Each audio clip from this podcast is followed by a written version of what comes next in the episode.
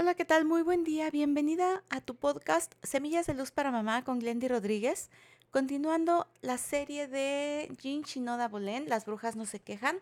Hoy vamos a ver en esta adaptación que las mamás improvisan. Estamos constantemente cambiando, enfrentando a situaciones diversas y no todo se puede planificar.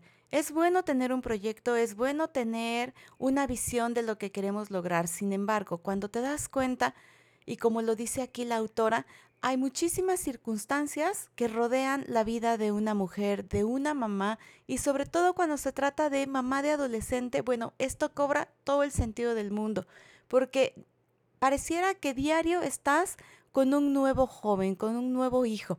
Y cuando lo ves de esta forma, es necesario acudir a estas características que nos menciona Jin Shinoda, y es la flexibilidad, el ingenio, por supuesto conservar una buena salud, estar rodeada de una comunidad que te permita seguir aprendiendo y creciendo para que en esta etapa de la vida de tu hijo tú sepas que no estás sola. Con todo y que es importante aprender a disfrutar tu encuentro contigo misma, que tú puedas estar dándote tus espacios, también es necesario que puedas estar en una comunidad donde te sientas escuchada, donde sepas que estás enriqueciéndote con las mismas temáticas, con las mismas situaciones, porque esto te va a permitir aceptar esos cambios, aprender lo bueno que te trae la vida y por supuesto cuando se trata de ir avanzando, de ir evolucionando, pues es importante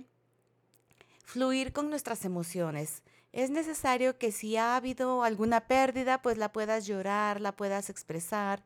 No se trata de estarnos comprando siempre la idea de que hay que estar eternamente felices, contentos, dichosos, con todo y que yo hablo mucho de la armonía.